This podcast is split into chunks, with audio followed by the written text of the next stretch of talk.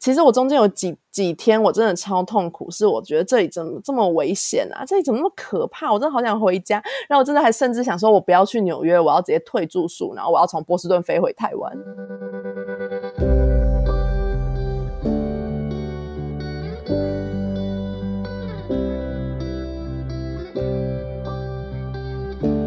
Hello，大家好，欢迎来到艾米之音。今天非常荣幸可以邀请到欢迎光临的主持人乐比来上《艾米之音》这个节目。那我们就先请乐比简短的自我介绍一下吧。Hello，大家好，我是乐比。然后我经营的平台是乐比日光实验室，有 Instagram、Facebook，然后还有呃 Podcast 跟 YouTube 平台。哇，那就是完完全全是一个自媒体的创作者耶。那就是我，因为我本身呢也是乐比的小粉丝，也是他的就是忠实听众。那所以大家就是如果说想要一些手写啊等等温暖等等的一些资讯，我觉得都可以去追踪乐比。那我觉得最特别是乐比他之前有出一本诗集，对不对？对，但是是我自己印刷的。对，因为我以前大学的时候读中文系，然后我从十四岁的时候就开始。很喜欢写一些现代诗，但这都是好玩的，就是我觉得难登大雅之堂，我就自己觉得有趣。然后刚好在呃二零一六年的时候，我们教会刚好七周年，然后那个时候我刚大学毕业，我也很想要参与教会七周年的建堂奉献。那讲白话文就是教会需要，就是我们的当时买这个地方，然后需要一笔钱，然后我们那时候就是希望可以一起盖教会，大概白话文大概这个意思。嗯所以我们就想说，哎、我也很想参与，可是我那时候钱不够多，所以我就跟上帝祷告说，我可以做什么。然后我那时候就有一个感动，说，哎、不然把我以前从小到大做的诗，就写的诗，然后我再重新整理，然后出一版，出一本自己的诗集。所以我那时候就做了这件事情，然后也很奇妙的是，就卖了三百多本。而且我那时候只是个素人，然后我是刚个中文系大学毕业的女生，然后我也不知道到底是谁来买这些东西。OK，所以就是透过这个诗集的一个。机缘，然后就让你开始了你的自媒体的生活吗？嗯，其实有两个原因。第一个是因为我我做了诗集之后，就想说，哎，我要延续这个创作，不要让它只是一本书，然后就这样结束。然后再来第二个是我刚好那时候刚大学毕业，我就进到一间公司做社群行销。然后公司的账号就是不能乱 po，然后我是中文系毕业，其实我对形象也不是很熟悉，所以我就想说，那我干脆来开一个自己的账号，这样我可以学习练习经营一个社群，对，大概是这样子的原因，然后开始了经营账号这条路。OK，了解。那就是我们现在也比较了解了乐比的 background 之后呢，我们要进入到今天的重头戏了，就是我们要来采访他的故事。那这边也可以前情提要一下，就是其实，在三个月前，我也刚去上乐比的节目。然后在录音的今天呢，我的节目呢，就是我的那个片段也在他的节目上架了。那其实因为我那个时候是三个月前在隔离的时候录的，所以我其实现在有点忘记我们当初在讲什么。可是我今天再回去听的时候，我就慢慢回忆到那个时候的心情。然后最后的结尾，我非常的感动，因为乐比的节目有一个特色，就是在访谈的最后呢，他会帮这个受访者抽一张祝福卡。那那个祝福卡就非常符合我们那一天想要表达的心情，因为那一集是分享跟大家分享我的故事，然后我的心路历程，然后我的自由工作者的结案生活，对，所以大家一定要去听听看哦。好，那我们就进入到今天的正题。那要采访乐比这件事情呢，我们其实已经讨论非常久了，可是一直困扰我的的事情就是说，我们到底要聊什么主题？因为就像刚刚他介绍的部分，就是他其实。有很多东西可以分享，不管是手写啊、温暖啊、自媒体啊、斜杠等等的，有很多种的主题可以来跟大家分享，所以我就会更不太知道说到底要用什么主题。可是就很刚好，就是他大概两个月前呢去美国游学了一个月，然后最近才刚回来，那他就有跟我分享说，他其实这趟游学的历程学到很多，然后也有很多的想法。那我们就觉得说，嗯，就是你的，就是这个主题。好，那我们就准备开始喽。好害羞哦，前面的介绍。OK，那我们就进入到第一个问题了，就是当初呢是什么样子的机缘去游学的？然后这次的游学大概是以什么样子的形式呢？OK，我真的首先要先感谢 Amy，在我去游学这段时间的前中后都帮助我超级多。就我问他很多问题，然后他也给我很多很棒的建议，然后甚至帮我安排很多的行程，我真的超感谢。其实我去美国这件事情根本不在我人生的安排当中，就是至少在今年六月以前，我没有想过我要去美国游学。其实我真的完全没有想过我有可能会人生有可能会发生这件事情。那为什么我会去美国游学呢？是因为我在六月的时候去送我的学生机，就是他回澳门，然后我就去送机的时候不小心太早到了，我就太早到，就在机场无聊，我就跟我朋友那边拍照。然后我们拍照，我就想说，哦，最近好好少人出国。然后我就在 Instagram 的限动上面有点骗我的朋友们，我就说，哦，疫情教会我要勇敢追梦啊。然后我现在要去美国一个月了，大家怎么拜拜什么之类的，我就 po 了一个这样子的限动。结果没想到就引来超多回复，我那时候有点吓到，就是怎么比我生日回复还要多。然后有很多就是那种，就是。几百年没见的那种国小、国中同学都来回复，然后每个人点开都不是那种什么不要再骗了啦，然后你去送机以为不知道的，都不是这种哦，都是哇你超棒的，然后我我我好开心你做这个决定哦，然后你好勇敢哦，我也想像你一样，就是每一个人的回复都会让我觉得天哪，就是我感觉不去做这件事情很对不起大家。然后后来我就看完这些回复的时候，其实我自己心里很很受激励，然后我也觉得很感动。我就一个一个回复大家，跟大家说，真的很抱歉，就是只是开个玩笑，然后呃，希望有一天我可以做这件事情。可是这件事情过后，我就开始，我就开始反思，是为什么我会讲这样的话？会不会是我内心真的有一个想要去突破舒适圈，然后想要走出去的心情？所以我就开始计划，就是我就开始留留意一些游学的消息啊，嗯、然后刚好那时候 YouTube 就是有推播几个。呃，语言学校就是 YouTuber 去读语言学校的影片给我，那我就在看这些影片，然后我那时候也在祷告，想说，诶，如果有些合适的机会，我可以去，就非常的奇妙，就在那一两个礼拜，我刚好就有一些机会，然后我也找到一些合作跟工作，然后让我可以去纽约，所以我就觉得，天哪，这怎么那么有趣啊？就是真的开路了，所以我就是当当我发现，诶，真的有这样的机会的时候，我就抓住这个机会。可是其实那时候遇到个挑战，就是我并没有存那么多的钱，因为我的人生并没有计划我二零二二年的九月要去美国，所以我并没有为这件事情特别存钱。所以我当时其实呃，就是我可以运用的资金，竟然是连买一张机票都不够。所以我就想说，天哪，我这样子有要有必要去吗？就是有点太突然。可是我后来就想说，人生就是也不一定以后还会有这样的机会。那都已经前面都已经有人要。就是跟你合作了，那你后面还不去，不是很可惜吗？嗯，所以其实呃，我去这段时间其实很短，就是很多人都问我说：“你干嘛去这么短？”就是因为我其实真实的原因就是我钱不够，所以我不能去那么久。然后虽然我只有短短两个礼拜在那边真的游学的时间，但我觉得我学到的东西跟我体验到的生活，我还是觉得非常值得。然后也是我三十岁以前人生当中很重要的一个里程碑跟很重要的经历。嗯，哇，我不知道原来是这样子的机缘，那我真的觉得很印证了一句话，就是当你想要做某件事情的话，真心想要做某件事情的话，全全宇宙都会来帮你。真的，而且我觉得你很棒一点是，就是你会去反思说，诶，为什么会有这样子的想法？去跟自己对话，就是去问自己说，诶，也许这才是我真正想要过的生活，或者是这真的是我想要去体验的事情。嗯，然后当你真的。有开始查资料，你当然该开始有去动手做，你会发现哇，这些资讯或者是这些资源就会就是雪片般的这样子飞来协助你去完成你自己想要做的事情。没错。所以那你那时候是去几天？然后是上语言学校？那我可以方便问一下花费吗？OK OK，没问题。就是其实我这次去美国的时间是二十六天，然后加上我隔离四天，所以就是刚好三十天，嗯，所以我都对外宣称我去美国一个月这样。对，那我去的时间就是二十六天里面。完整的两个礼拜是在语言学校里面生活的，就是然后，但是我住在寄宿家庭，然后另外一个礼拜的时间是我在纽约，就是自助旅行，有六天的时间，然后其他几天就是我去美国找我的小阿姨，然后住在他们家，就是享受美国的生活。哇，超棒的，好怀念哦！那你当初我记得你是在 Boston 念书，对不对？对，是。啊，OK OK，没错，了解。那你当初是怎么选这一间语言学校的？哦，其实是因为这样子，就是我当时在找学校的时候，我就看到波士顿这个城市，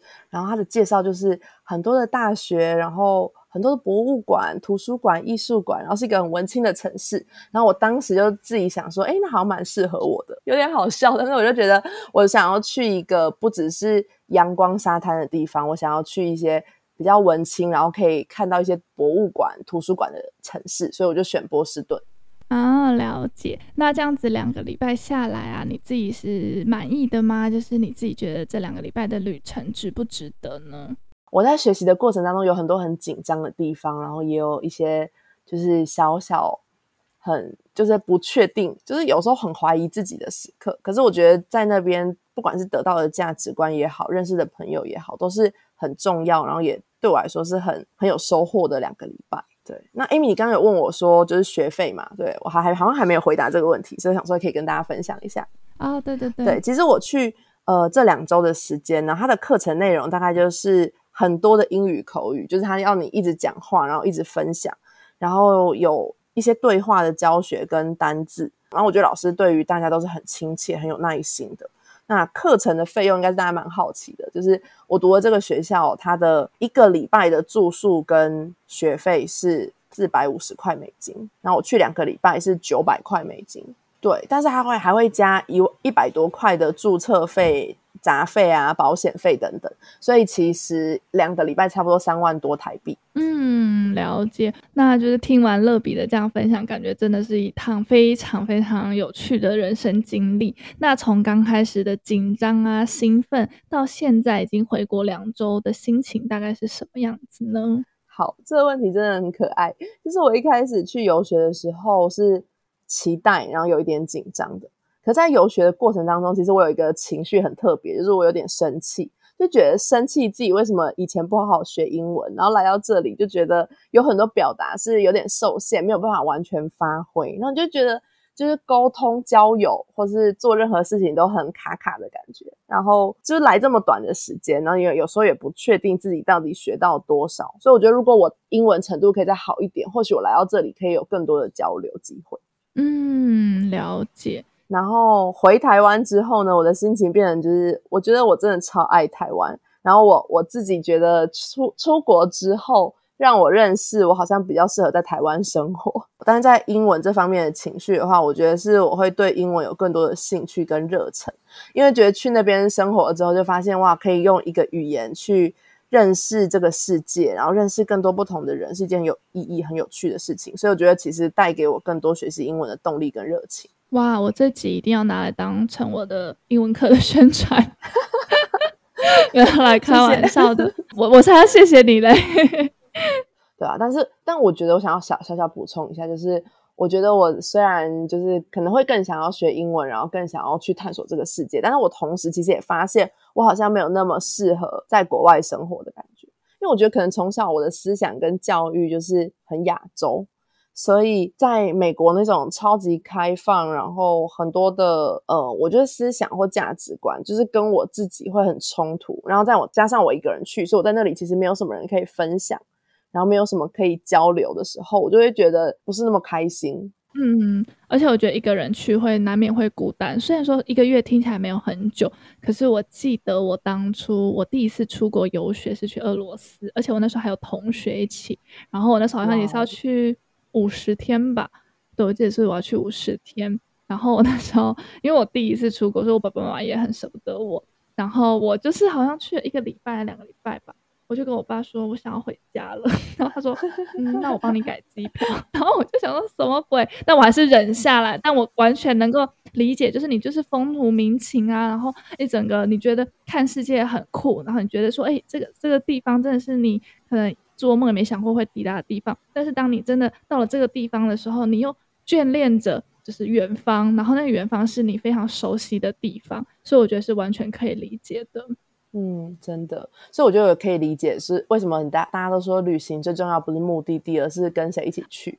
然后我自己认真思考，为什么我会出国之后更爱台湾？我觉得或许不是我多爱这个地方，而是因为我爱的人都住在这里，所以你就会有一种你很想要回到你爱的人身边，然后你想要到很多可以理解你，然后认识你、接纳你的一块土地。对，所以我觉得这是我这段时间出国的一些心情。嗯，了解。哇，天哪，我觉得。听完真的是起鸡皮疙瘩。好，那我要进入到第三题了，就是如果说再让你选择一次的话，你还是会这样子义无反顾的出走吗？那有没有什么话想要对启程前的自己说的呢？好，嗯、呃，其实我觉得去美国这一趟对我来说有很多的文化冲击。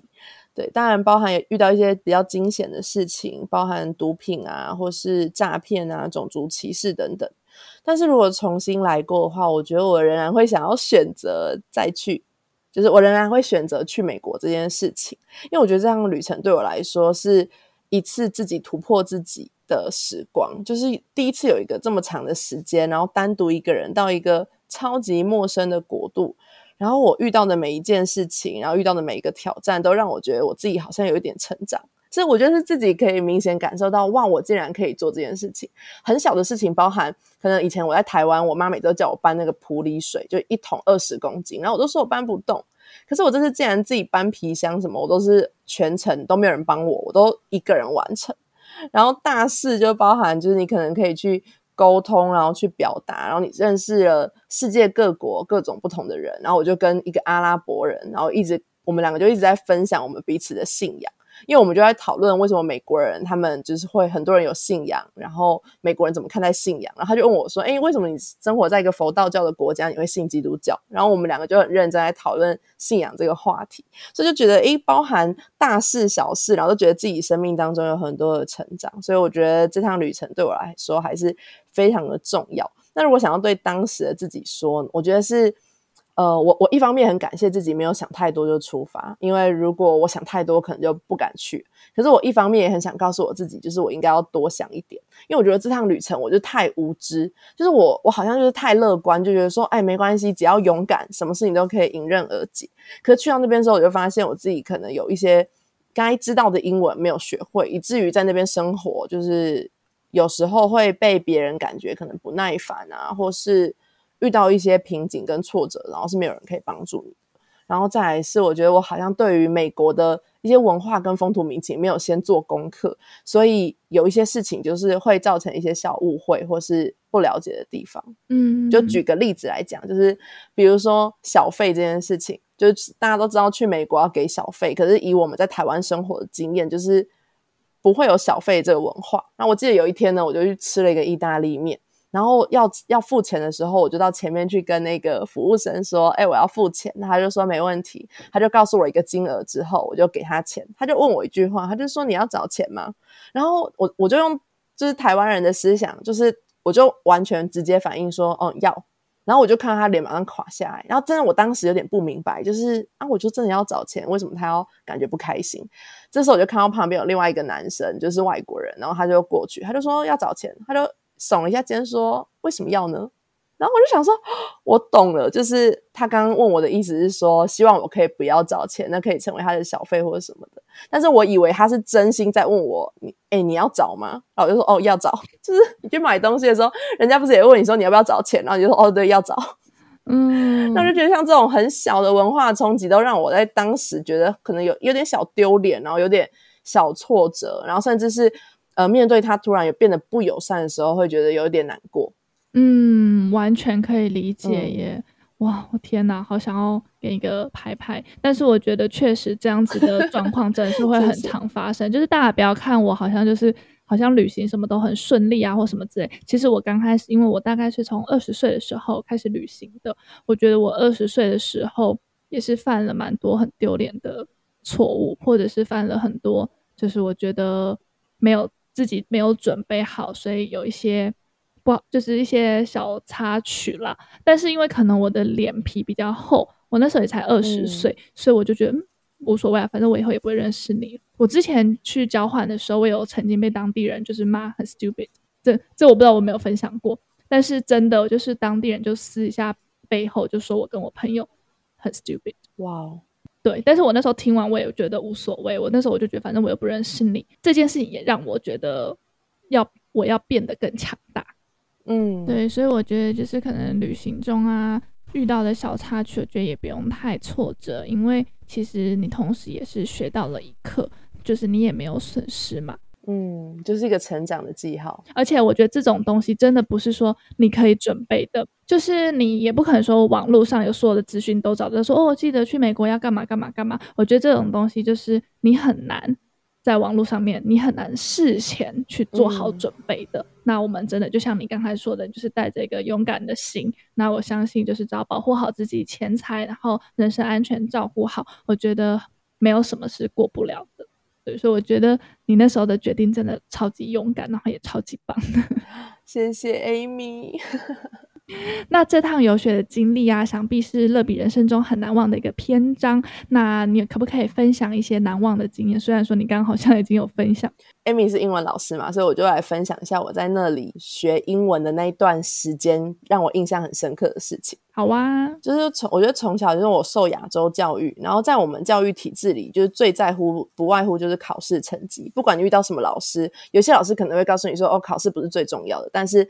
毕竟分班啊，或是升学，他还是只看你的考试成绩。所以我就觉得，我从小也是一直在，我应该要更努力，然后我要跟优秀的人在一起，然后我才可能会进到好的学校。然后我进到好的学校里面，我未来可能才有机会进到比较好的公司里面上班。大概就是在这样子的思想当中学习跟成长。可是我觉得我在美国那短短两个礼拜时间，就是。课业绝对不会比台湾少，就是他们的课业跟我们补习班比起来，甚至可能还更多。但是老师绝对不会紧迫盯盯人，而且老师甚至跟你说，如果你要翘课，那也是你自己的决定。然后他就会告诉我们，人生是自己的，然后你要做多少努力，想过什么样的生活，都是你自己决定。所以我就觉得，因为他总是给我们一些很正面的思想，可是他又不会去限制你做什么决定。嗯。然后虽然每天都会考试，然后我每天都考很烂，就是因为老师其实都不会告诉我们范围。然后就要考一些听力啊、英听单字，可是他从来不会问你考几分，他只会告诉你说，嗯，你还需要更多的练习。然后如果你发现你有很多不足，你就需要更努力。然后他从来不会用呃一些我小时从小学习然后学不好的时候老师讲的那些话，就是比如说啊，你这样子以后考不上好大学啊，然后你怎么那么笨啊？就是我完全没有听到这些话。我在那里反而每一天听到最长的句子就是 No worries 跟 That's okay。然后，但是我的心里就觉得啊，怎么可能 OK？就是很 worry 啊，就是 我内心的声音是这样。可是我每天都听到很多被鼓励，然后很多称赞，然后很多的告诉你说你很棒，你要再加油。就我觉得这对呃，就是我之前很多的学习经验跟模式来讲是非常不一样的。然后这件事情也让我觉得我应该要更多的肯定我自己，然后也让我知道我学习英文的目的不只是可能想要去外商公司，或是我想要成为一个。呃，很厉害，可以炫耀我英文程度很好的人，而是我真心的想要学习一个语言，然后能够去跟世界上更多的人交流，然后可以更多的表达自己，然后带来美好的影响力。我觉得这才是我学英文更重要的目的跟我的初衷。所以我就觉得去美国这段时间其实很调整我自己的心态，跟我重新看待我去学英文这件事情。哇，天哪！我觉得有这样子短短两个礼拜有这样子的，就是反思或是这样子的收获。我觉得也是很珍贵。我觉得你那三万块真的是花的很值得。没错，没错，买到一个很好的经验，真的耶！我觉得你好像把我的回这个问题都回答完了。就是我下一个问题想要问你说，你这趟游学历程有没有带给你什么样子的反思呢？虽然我刚，我觉得你刚刚真的已经回答的很好了。OK，呃，我觉得因为我去那边时间真的太短了，然后。我我可能没有办法真的很体验到当地的生活或什么，可是我觉得对于从来没有离开过亚洲的我，然后又是一个人来说，其实我觉得他给我的呃经验跟冲击已经非常大量。然后我觉得呃可能比较多的反思是我自己在面对。问题解决这件事情上，因为这趟去，我觉得有很多文化冲击。就是以前我觉得生活在台湾，虽然我们都会常常听到很多人说，诶，台湾人需要更多的国际观，然后国际视野。可是我真的出国的时候，我才发现，哦，那些国际观、国际视野真的都不是嘴巴说说而已，而是你真的要去当地生活，你要经历过，你才会明白的。对，然后其实每一次遇到那些打击，对我来说都是一个很好的反思。比如说，诶，我看到美国一些很多街头的问题，然后我就会问问自己说，诶，为什么这件事情会发生？然后，呃，这样政府或是呃这些人要怎么去面对他们未来的人生啊？或是他们为什么会在这里？对，然后有时候遇到一些呃当地人的一些不同的习惯或模式的时候，我也觉得说，哎，我应该要更多学习去包容这么多的不同。那我要分享一个我我在那边的一个小经验，就是其实我一开始去的时候我就很紧张，然后我在线上就是问像 Amy，然后还有像小咪等等一些有去过美国的朋友，就会问他们说：“哎，你们在那里到底当时怎么生活的？你们有看到这些这么与文化冲击的事情吗？”但他们通常都跟我说：“哎，你不用太紧张，你就是需要一些时间去适应。”然后我在那里就是因为工作的关系，有遇到一个在美国生活的台湾人，然后他也是告诉我说：“诶，你不要太担心，你只是需要一些时间去调整。”所以，我其实每一天都在一直努力的学习调整自己的心态，告诉我自己不要害怕，然后告诉我自己是哦，遇到挫折我就再试一次，然后遇到一些有一些危险的事情，我就告诉你自己说：“啊，已经过去了，没事。”然后我一开始真的是可能是穿着打扮都太像观光客，所以我就。觉得我好像很紧张，然后自从我听了大家这些建议之后，我就第二天我就尝试不要背那个小包包，我就想说像当地人一样穿着牛仔裤，然后背个厚背包出门，然后我就把随身要用的悠游卡什么放口袋，就不会到哪里都好像把后背包一直打开。然后我也学习尝试走路走快一点，因为观光客才会停下来去拍一些什么地铁的花砖啊，或者什么转转角的地铁。地铁的那个机器，就对当地人就觉得这是一个无聊的东西，可是对观光客来说，就是每一件事情都很好玩。但我就发现，如果我这样做的话，我觉得太像观光客，所以我就刻意去修正自己一些不要太观光的感觉。然后一直到我觉得我要回来那一天，就是我在美国第六天，纽约第六天的时候，我就觉得我好像有差不多掌握这里的节奏了。然后那时候我就要回来了。那我这一题其实有点小离题，就是我想要表达的是。我想要表达的是，我觉得出走最大的收获，绝对不只是语言能力提升这件事情。我觉得是对于我自己的眼界跟心态有很大的改变。就以前我可能会觉得说，哦，事情就是应该这样做，就是要照着规规矩、照着规定走，这样还会是做最对的，然后最好的。可是我觉得我出去看看外面的世界之后，我就发现，就是光是讲纽约这个城市好，我就觉得有各种不同的人存在这里，然后。好像我就能够比较能够去接纳生活当中很多不同的事情，就我自己觉得很明显，是我回来台湾之后，以前我会觉得这件事情是就是非黑即白，这件事情就对，这件事情就错。可是我觉得我去看过纽约之后，我就觉得事情有很多种可能，然后别人跟你不一样，我们可以学习去接纳、去包容。虽然可能我不一定会接受他的价值观或者他的状态，可是我可以学习，就是去。接受不同的思想，然后不同的人，对，嗯，然后我觉得我好像有时候也可以，对对对，然后我觉得好像有时候也可以比较接纳别人比较不羁的性格。就以前我会觉得这样就是错的，可是我转到那边的时候，就看到那边的人就是更 crazy，然后你就会觉得，对，就觉得其实台湾人这样子好像也也是可以被接受的。然后每一个人都应该要有自己的性格跟状态，然后可是我同时也要学习去保护自己。然后去捍卫自己的所分享的言论也好啊，价值观也好，就学习去表达跟展现自己。哇，我觉得这这一段真的听得非常的感人，而且你有很多的话，我也曾经可能在演讲啊，或者是在社群有分享过。我觉得这就是为什么我会一直提倡大家穷游，或者是一定要出走这件事情。嗯、我觉得旅行这件。其实没有大家想象的这么可怕。然后它虽然说可能会花上你一些钱，可是我觉得那个收获真的就像乐比说的，它不是只是英文上面的收获，但是它是可以带给你看见这个世界上很多样貌，然后你会有更多的时间去了解自己，然后看大像你刚刚说的国际观的部分，我觉得这个也都是超级重要。然后包容性，就是很多对于很多事情的包容性，我觉得这都是。真的是你出去打开心胸，一定会可以接受到很多的冲击，然后那个收获真的是很难用三言两语来形容啦。可是我这边想要提醒大家的是，就是这个出走啊，就是你真的是要把自己交出去，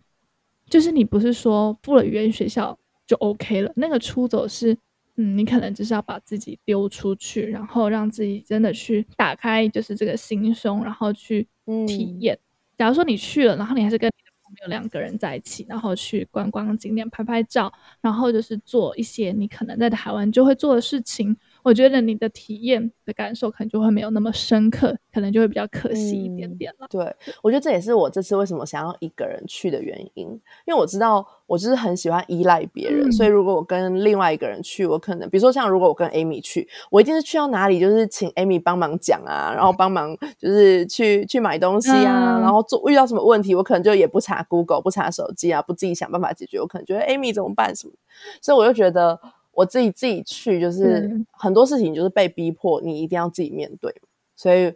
其实我中间有几几天我真的超痛苦，嗯、是我觉得这里怎么这么危险啊？这里怎么那么可怕？我真的好想回家。然后我真的还甚至想说，我不要去纽约，我要直接退住宿，然后我要从波士顿飞回台湾。我还有大概几秒我有这样想过，对，但是我后来就是放弃，我就觉得我都已经来这里，然后花这么多钱，花这么多时间，我为什么不走到最后？所以我就是每次都一直这样子告诉自己说，我要继续撑下去。嗯，真的还好你有撑下去。嗯、那就是我，哎，那我本来想蛮好奇的，就是呃，经经过了这一次这么大丰收的一个旅程，那乐比之后有没有什么未来的规划或者是期许呢？其实我觉得，我就是想要好好的学习活在当下。以前有段时间可能会比较贪心，就是我在做 A 的时候，可能会想到 B 跟 C。诶，有人做的很好，或是我好像也有机会可以做，就会想说我想要抓住，然后导致 A、B、C 有时候可能不一定可以取得平衡，或是不一定都可以做得很好。但我现在觉得人生就是只能活一次，然后每个人都只有一种状态，所以不管你选择什么样子的生活，你都会导致后面不同的结果。然后我就觉得我应该要更多学习享受在当下，然后不要贪心的想要每一件事情都得到。然后也不要只是追求世界上世俗的眼光跟标准，而是常常问问自己的心是不是快乐，然后自己是不是有收获。对，所以我目前想法就是，我也没有特别安排说我要做什么事情，可是我想要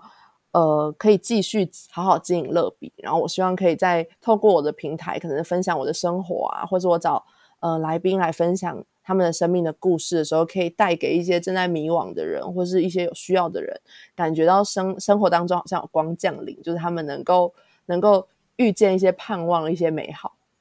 嗯，好感人哦！我觉得确实真的活在当下这件事情，这句话大家都知道，大家也都会说，可是真正做到的人，我觉得确实少之又少。这也是我自己一直给自己的一个期许。对，我们一起加油。OK，好，那最后你刚刚有说，就是希望乐比这个账号呢，可以带给大家更多的盼望。那你有没有一些心得跟建议，可以给一些正在踌躇不前的朋友呢？OK，好，谢谢 Amy 问我这个问题。我觉得，哦，这个这个有时候就是，你不觉得有时候人就是自己开导自己的话，就是有时候别人问你的话，其实也是在开导你自己。嗯，真的，对，有时候。解答别人的时候，就发现，哎，这些话好像是在对我自己说的。对啊，其实我自己是一个，因为我们家境不是很好，所以我觉得我从小就很常被很多想要做的事情，或是觉得我想要走出去看看的时候，都会被金钱这一关卡住。然后我们家是那种从小我们都没有出过国的那种家庭。所以我去的每一个国家，除了小时候去香港玩是阿妈带我去的以外，其他全部都是我长大自己赚钱然后才去的，就是什么泰国啊、日本、香港啊，都是我自己去的。但是我每一次都就是想要突破、改变、做一些事情的时候，我还是会很担心，就是钱够吗？如果没钱怎么办？然后这些就是当你一直想着钱，然后你的 focus 专注只是在钱这件事情上，你就会越来越恐惧，然后导致你一步都不敢跨出去。所以我后来就觉得。就是，与其我一直担心，还不如我去改变这件事情。就是我可能没有，就是跟家里伸手就可以拿到的钱，但是我可以努力去存、去赚啊。所以我后来我就觉得，每个人可能卡住的点不一样。有些人可能是像我这个年纪，有些人就会因为有家庭，然后就很多的牵绊，或是他有另一半，或是他性格上就是比较容易害怕，或是怕孤独，不喜欢一个人出去，或是害怕讲英文。就是每个人恐惧的点都不一样。可是我觉得。对我来，对我们来讲，就是自己恐惧的那个点永远是最难的。那我要怎么突破？就是知道自己的问题，然后并且去面对它。例如，就是我我其实要出国的时候，为什么这次会这么恐惧？是因为我没有长时间预备。就是从我有这个想法到我出去，其实不到三个月。然后等到我真的开始预备到我出去不到一个半月，所以其实我我真的没有时间去存钱，然后但是钱又是我最害怕、最担心的，所以我当时就想说，那如果我必须要完成这个目标，我必须要做什么改变？所以我当时那一个半月，我就接了一些新的工作，我就帮我朋友的公司剪片，然后我去接了一些演讲，我还开了一堂课，然后就在那过程当中，我就是努力的做尽一切的努力，然后去存到我需要的钱。所以其实我觉得这中间其实是非常不容易，但是我觉得与其自己担心，然后什么事情都没改变，还不如去做一些。实际的行动，然后帮助自己去完成你想要的目标，然后透透过自己的努力，然后这个过程当中你会觉得很深刻，对啊，所以我觉得每个人的能力跟资源都不同，但是我要想要祝福每一个可能正在犹豫跟卡关的人，就是只要你开始，你愿意开始改变，我相信每个人都可以往你的梦想前进。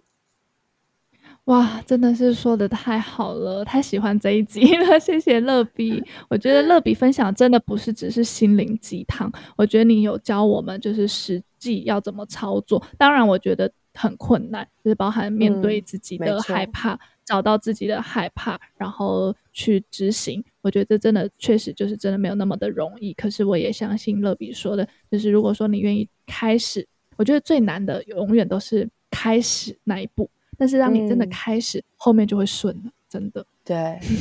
第一步就是很难踏出去。嗯、可是有时候你踏出去的时候，发现，哎，当时为什么要想这么多？有这么可怕吗？真的。好，那我们就这一集也要慢慢收尾了。真的非常感谢乐比的无私的分享。我相信这一集应该是你第一次在公众平台分享这么多关于你这次游学的心得吧。那我们就再一次谢谢乐比，那艾米金，我们下集再见喽，拜拜，拜拜。